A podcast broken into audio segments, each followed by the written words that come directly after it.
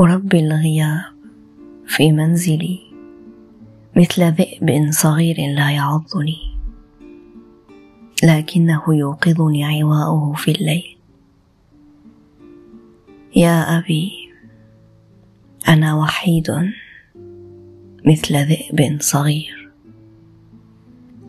مثل جرزة الصوف الخشن يحك الشوق عيني وأنا أقلب الصور القديمة نقف أنا والحب مثل شقيقين. هو الطويل الذي يقف إلى اليسار. لا أحد هناك يغفر لي. أقتات على ضحكات قديمة دون تذكر أسبابها. ثم أعلق صورتي في البيت وأبكي عليها. كأنني أنتظر أحدا.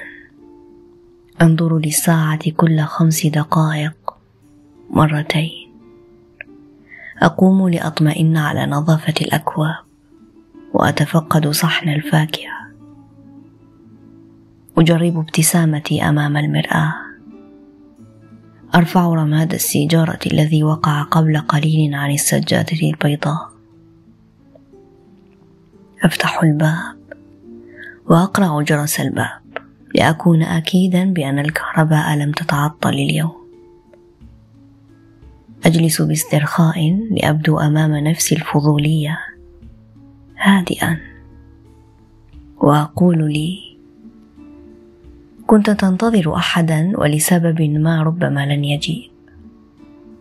فأهز رأسي موافقا وأعيد صحن الفاكهة للثلاجة. هكذا أطرد الوحشة كل يوم. فأنا لست وحيدا إنما لسبب ما أجلس وحدي.